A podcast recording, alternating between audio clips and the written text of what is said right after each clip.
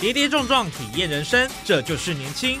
勇于冒险，创造价值，因为我年轻。满腔热血，改变世界，年轻我最样。不一样的我们，在不一样的路上，找寻属于自己的天空。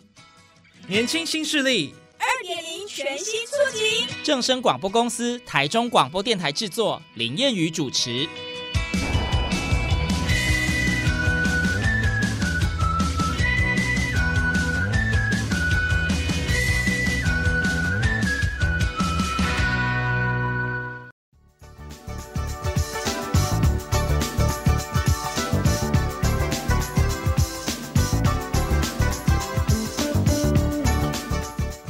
朋友，大家午安，大家好，欢迎您在礼拜六中午十二点准时收听，在正声台中二台 M 六七千赫以及网络正声综合台播出的《年轻新势力》，我是烟雨。你曾经有飞行梦吗？你也向往航空业遨游四海的浪漫情怀吗？各位听众朋友，我们这一集哦，让我们一起来解密航空产业，认识这一份工作的。呃，秘辛以及一些生涯的发展。那么，在今天节目上，我们非常荣幸可以邀请到德安航空的总经理郭补瑞郭总来到我们节目现场。我们先请郭总跟我们空中的听众朋友先打声招呼吧。呃，谚语你好，各位听众朋友们，大家好。德安航空这个大家对他应该有一些熟悉哦，因为在离岛航线。基本上他们是唯一运营的一个呃航空公司，对不对？哎，是的，是的，偏远离岛航线，偏远离岛航线是。好，那我想就先请总经理给我们介绍一下德安航空公司成立的缘起是什么？呃，经营到现在是秉持什么样的企业精神呢？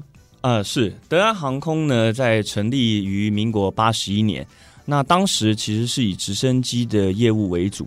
那到了这个八十六年呢，国家政策开放天空，那公司那个时候也引进了许多的呃比较中大型的这个直升机来执行啊离岛的运输以及包机、紧急医疗等等的业务。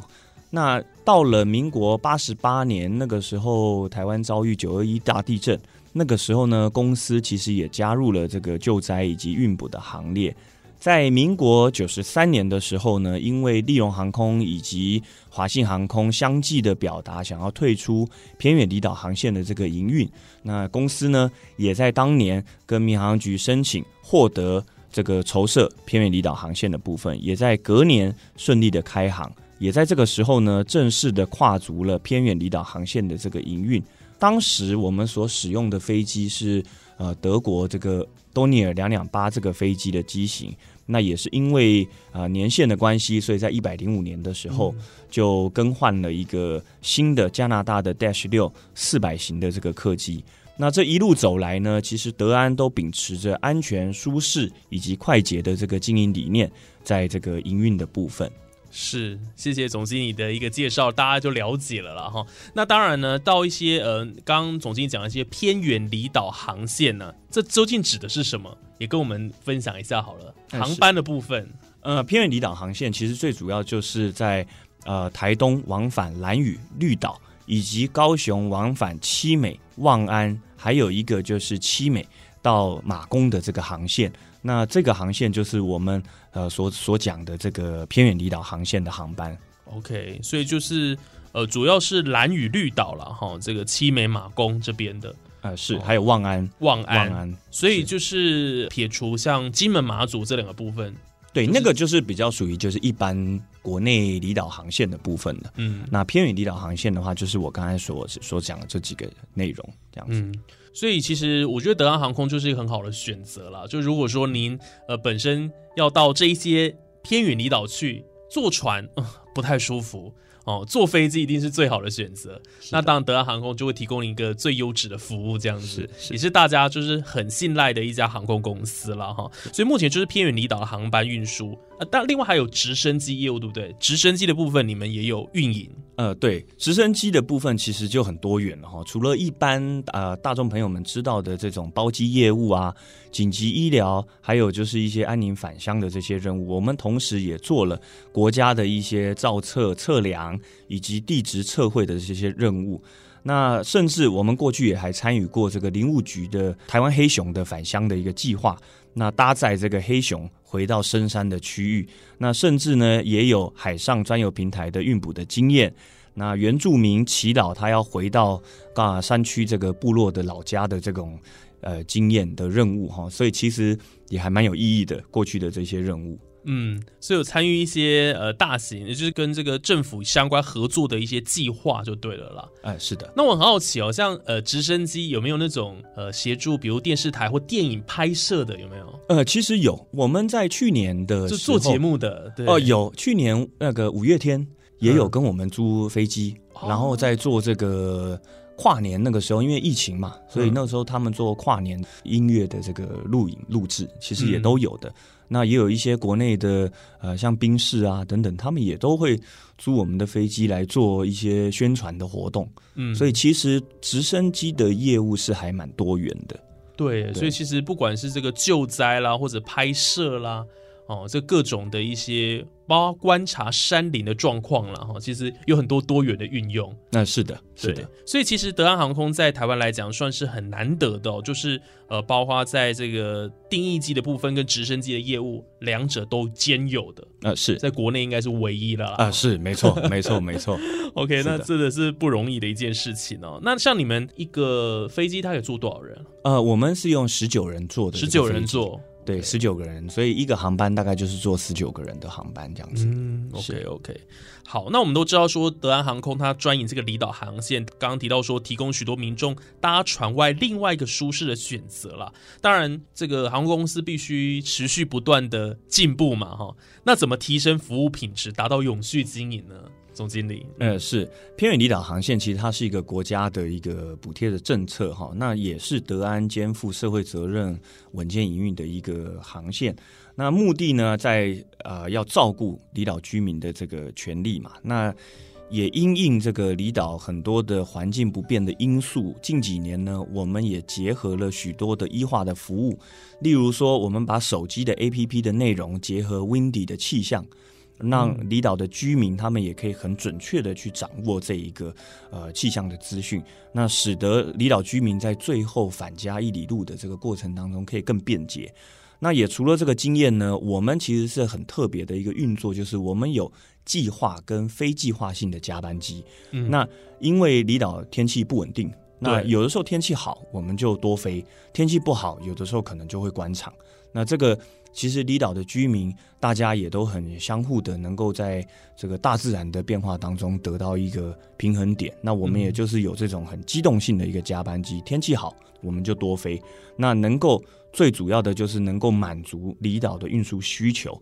那提升我们自己的核心价值，那也能够达到永续的经营这样子。OK，所以其实对于这个离岛的民众来讲了，飞机当然航班正常营运是很重要，但是遇到天气气候比较不好的时候。当然也得体谅啊，是是，因为安全最重要了。是的，是的，所以你们也会做一些等于说机动性的调整。是是，没错，这个是很体贴的部分。对啊，因为这个大自然嘛，没有办法，所以有的时候我们都很尽力的，也跟呃乡亲们去做一些宣导，然后也让他们认识这个飞机他们的运作到底是什么。哦，对，现在的居民其实相较于过去比较。呃，开明许多，因为现在资讯其实也都很发达，对，比较不会有在柜台这种 这种比较比较有情绪化的一些反应的这种状况发生，哦，比较不会有说啊硬要飞这样子，啊，是的，是的，没错，没错，哦，这个安全最重要了哈，哎，这样讲到安全，飞安就是这个航空公司对顾客最重要的承诺嘛，哦，是，那我也想请问一下总经理说，那像你们德安航空在航空的安全教育训练跟管理这部分又是怎么进行的呢？安全呢，其实是航空公司最重要的一个基石哈。那也是一个很严谨的课题，因为往往这种航空业发生状况的时候，除了财损以外，嗯，严重会有牵涉到人命的。对，所以其实航空公司对于这个安全都非常非常的注意。所以呢，在员工的训练上面，有的时候是要符合，甚至标准要高于训练的计划的基本的。要求，那并且要确实的按表操课，嗯，那这个呢，其实公司的政策也要贯彻到每一个阶层的同仁，都要对于整个安全是要有很强烈的认知。那当然搭配我们呃目的事业主管机关，就是民航局这边，他们也有 SMS 的这个安全管理政策。那在每一年都会定定相关的一些指标，来给予航空公司来做监测、来做管理。那这些其实讲起来都非常简单，但是全世界的每一家航空公司，其实每一天开门都是在做维护安全的这些作业，所以这个是一个很很严密的一个作业，很谨慎的一个课题。是的。OK，哎，那像这个 SMS 的安全管理政策，它是每一家航空公司它自己去制定的吗？嗯，是，不其实它就是一个国际的一个给予的一个参考。嗯那我们会利用这个 SMS 的管理政策去定定我们相关的一些目标。嗯，那有没有达成这些目标，就是看当年营运的状况。那适时的做一些警惕，就是说，如果有一些呃运作亮了红灯了，有一些好像快要达到这个危险的这个因子的时候，就要特别特别加强。所以它等于是一个呃指标性的一个管理方式。那这个管理是包含的人力跟应该讲飞机的这个维修上面的吗？嗯，没错，它就是有很多的指标面向很多的面向的指标。那一年可能有一些你只能够发生一次，有一些可能你只能零点几次，就是它会有一个呃指标的一个计算。那你就是不能超过这个所定定自己设定的目标嘛？你不能啊违规了或者是 发生的状况，那它就是一个很好的一个管理系统，让航空公司可以来做管理。嗯，是是，所以其实这个呃飞安呐、当然对于这个航空公司来讲是重中之重了哦，所以必须要花很多的心力去管控哦，然后每个人都要熟记这一些规则没错，没错没错，SOP 都要很了解。没错，没错，没错。好，不过我们讲到说，因为这几年的这个疫情呢、哈，当然对航空产业造成了很大的影响。但是对于德安航空来讲，因为你们是经营这个偏远离岛航线的话，呃，影响大吗？有什么样的一个改变呢、嗯，是全球疫情的爆发的初期哈，其实国内当时几乎那个时候是没有案例的。那哦，国、对，离岛离岛几乎都没有。台湾那个时候一开始也没有，嗯台湾其实是在爆发第二年才开始。那所以第一年的那个时候，国际那个时候全部都是疫情，哇，红一片嘛。对，所以国内的旅游那个时候是达到高峰。我们光台东往返兰屿一天的航班，最高就飞到二十六个航班。很多哎、非常非常多，所以我们的飞行员，我们的飞行员那个时候就是也是轮三班在飞的，就是三班组员在飞行。嗯那一年以后呢，其实国内开始陆陆续续出现个案，呃，每一天可能也都持续的在上升。那最后因为这个指挥中心下达三级警戒嘛，所以大家等于也才呃就是不出门。那个时候其实我们最担心的一个状况是把染疫或者是病毒带到偏远离岛去，因为嗯。这个会造成非常大的严重的影响的后果，因为离岛的医疗资源没有这么充沛，对，所以这个是嗯。我们当时在呃那个时候很流行，就是分班分流嘛，分仓分流，所以我们每一天几乎都在开会，在这防疫上面，在这个机制上面去做一些防堵来做防疫。所以那个时候，其实航空公司有一个很具代表的口号，就是“非安第一，防疫优先”，就是我们在不受到冲击的影响之下，也要持续的营运下去。所以说，疫情这个影响这段期间，其实改变了很多。我相信，其实国内的各个产业也都很有历练的价值。经历一场洗礼了。没错，没错，没错。那包含了航空公司，其实也都是有这样的一个影响的。对对对，重新审视一下我们的一些呃作业的流程，看有没有什么可以更精进的了。因为疫情这个真的打乱大家的生活了。是，没错。那当然，对于一些产业上怎么样去做调整、去因应，过去也没有这样的经验过了哈。没，错，没错，可以说 我们其实都算是见证历史啊，真 的真的。真的是是蛮大的一场人类共同的一个一个一个战役，对，很大的一个风暴了。是哦还好现在雨过天晴了，因为现在大家都没错呃，要准备出国去玩了。是应该说很多人已经都出国了啦。是是是，好，所以说因应这个疫后的航空产业发展趋势哦，我想也是大家所关心的了哈。是所以现在复苏了吗？旅客都回流了吗？呃，基本上国际线，呃因为国家陆续的都开放嘛，很多国家都开放，边境都开放，所以其实国际线，其实我们因为办公室就在机场，很明显的可以感觉到，疫情的期间，机场就是冷冷清清，你掉一根螺丝都会听得到那个声音的。哇，现在又开始慢慢的回笼，大家又开始活络起来了。那其实，在这个过活络的过程，其实就要很谨慎的去检视，在这个运作的过程还有没有按照 SOP，因为大家等于沉浸了三年，嗯，在这个运作上面有没有达到以前疫情前的一些水准嘛？所以其实，在过去，呃，也大家可能也可以听到一些讯息，就是呃，非美国，结果地勤人员不足，嗯，人员不足，所以行李大乱，机场的运作大乱。这个就是因为在复苏的过程还没有来不及应对的一个对，没有跟得上那个，没有跟得上这个步调。那我相信，慢慢慢慢的是这个产业是会在展翅高飞的。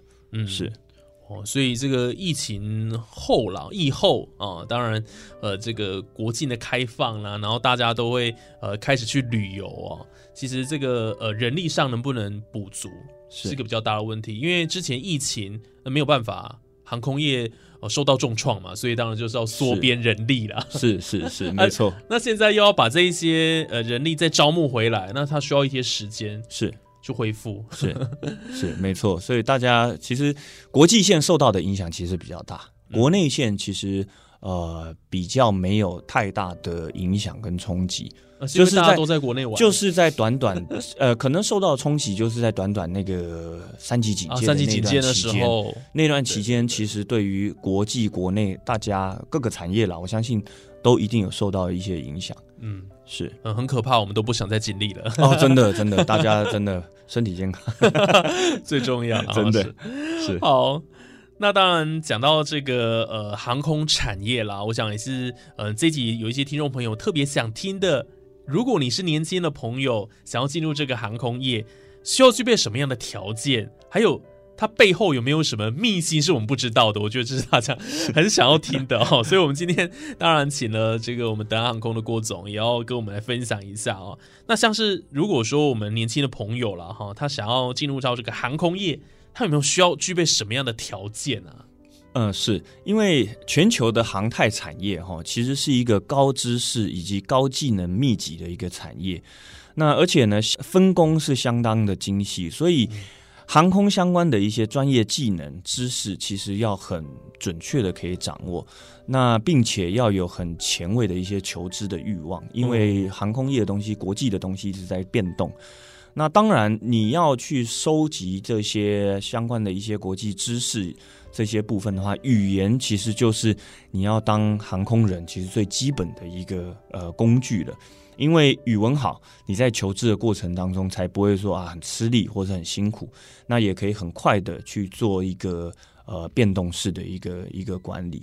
所以以说，语言技能跟专业知识其实是在这个产业上面是蛮重要的一个条件的。哦，语言的部分，语言能力啦哈，包括这个口说能力的部分啦哈，它都是呃这个航空业比较强调的了哈。是没错那。这是应用在航空产业不同的职位都都是可以适合的吗？呃，几乎其实都是要。你从呃这个地勤人员，，对，嗯，有时候可能也是要需要接触到一些国外的旅客嘛。嗯，那这个维护人员、维修人员，你在很多的既令上面或者是一些规范上面，其实也都是原文，因为毕竟嗯飞机就是国外制造的。对，对，所以其实那更不用讲说飞行人员了。你飞行人员的呃相关的手册也好，相关的一些呃这个这个操作的一些授课，这个模拟机的训练，其实都是语言是最基本的一个一个条件。嗯。是哦 OK，所以不管是这个飞行员啊、地勤啊、空服啦、哈、维修人员哈、是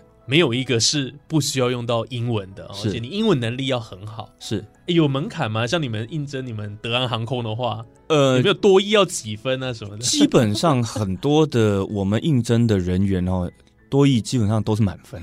满分现阶段几乎很多几乎都是满分的。哇！，对，所以所以我才会变成是说，语言是一个基本的一个、哦一个门槛，因为哦满分还叫基本，我 不不是就是 哎、很不容易耶。其实不容易啦，其实不容易，但但是是它已经变成是一个，就像你讲的，已经最基本的，那你就是满一个工具了。对，它等于是你在担任航空人的时候，你的一个工具。嗯在你在看资料，这个当然也不一定要说到真的百分满啦，这样子，但是还是一个工具嘛，所以当然越高分是越好。对对，那你当然，如果你的考试运比较没那么好，但是你对于解读可以很快，那当然也是一个技能嘛。哦，阅读能力啦，阅读能力理解能力是，对，这个都是在语言的范畴里面很重要的了哈。诶那如果说呃年轻人他们想要进入这个你们的这个航空产业啊，呃郭总这边有没有什么样的一些建议？哦，是我们常常私底下会讲哈，航空产业其实是一个很迷人的产业。你从这个机场，所以为什么飞机巷会这么有名哈？就是你从一个机场的跑道头跑到尾，看到一个这么庞然大物从冲刺、起飞、航行到最后降落的这个过程，其实是会让人很感动的。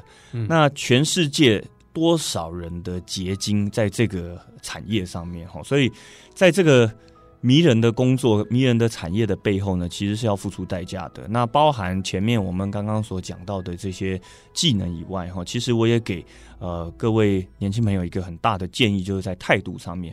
为什么这样讲呢？因为每一个航空公司的运作，其实是一个很大、很庞大的一组 teamwork 在嗯链接的。是那这个时候，如果你的个性是比较封闭，或者是说比较特立独行，那甚至说到坚持己见的时候，对，以自我为中心这样子，对这样子，其实在运作上面会容易出事情。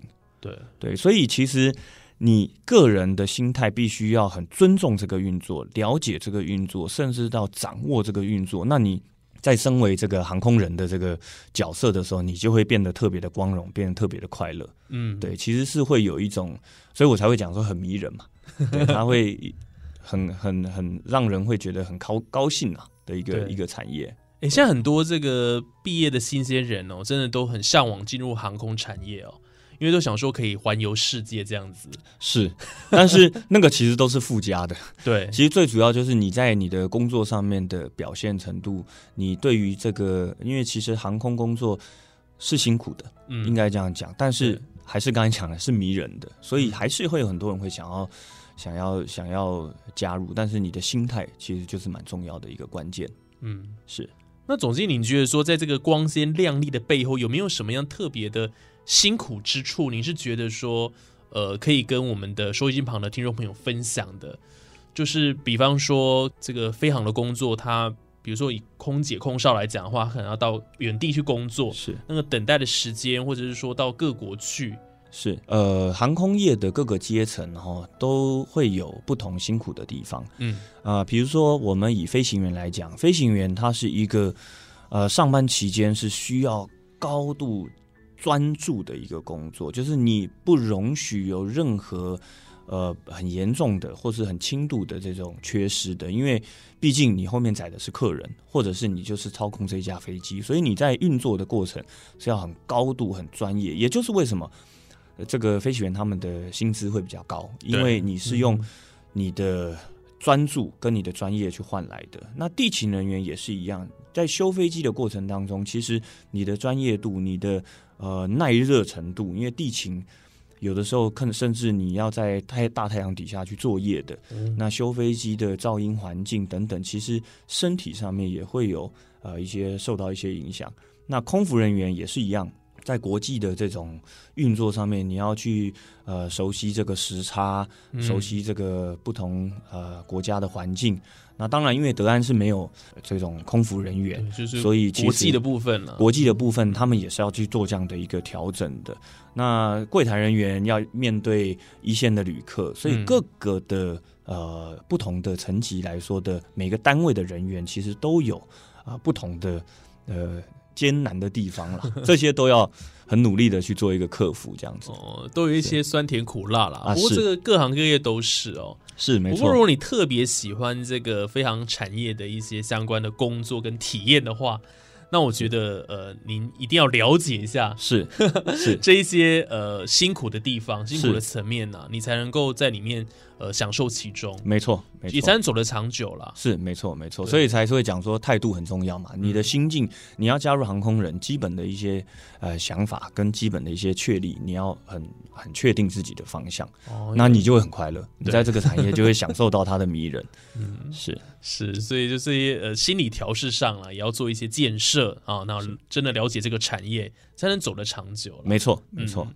好，那我们最后来问一下这个总经理，就是说有关于这个呃履历跟面试，如果说刚刚都讲了要 要怎么进去那些呃背后的甘苦谈，那好，如果说我真的想要担任这个要成为航空业的一份子啊，我怎么去优化的履历跟面试来增加录取率？是是是，那呃，除了刚刚呼应前面我们所谈的一些技能以外，哈，如果在履历上面可以很条理的展现出来，对于航空业有帮助的一些技能或者是一些技术，那甚至刚刚讲的一些语言检定的一些成果，那甚至说在面试或是面谈当中能够啊、表现出很积极、很良善的一个态度来说，呃，最好呃达到这个。也也展现出来你对于航空业的一些抱负跟一些理想啦。如果说能够表达出来这一些，那用一个很轻松但是很严谨的一个态度来面对这个履历，或者是说来做这个面试面谈的时候，我相信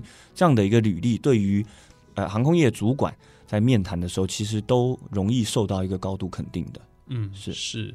哎，那总经理，我有一个好奇哦，就是说国内的大学来讲啊，嗯很多科系是跟这个航太产业相关的啊，不管是这个啊航空运务系啊，或者是这个呃航空的飞行人员技术系之类的相关的。那呃，是不是一定要这些科系毕业的学生他才能够胜任这样的工作呢？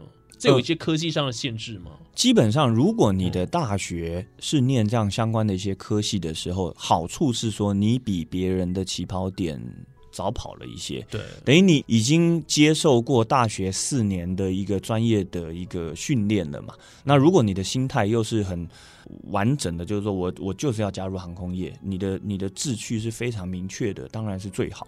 那嗯当然，如果是其他产业的，你要加入航空业也不是说不行，但是还是一样，心态跟态度就很重要。那还有你自己的这种呃这种本位的学士跟你的这种观念有没有很很正向？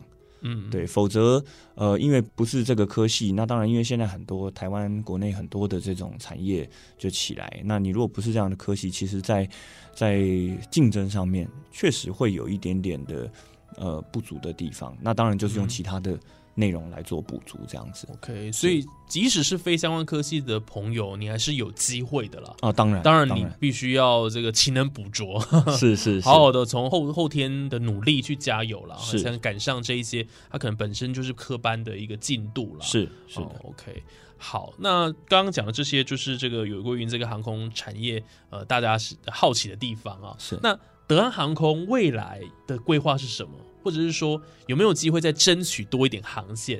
有呃这样的可能吗？是 基本上，因为德安航空的这个呃规模呢，它对于其实国内其他航线它是比较受限的。为什么会这样说？因为国内其他的这个国内离岛航线以及国际航线，那个都是资本额都是非常非常大的一个规模。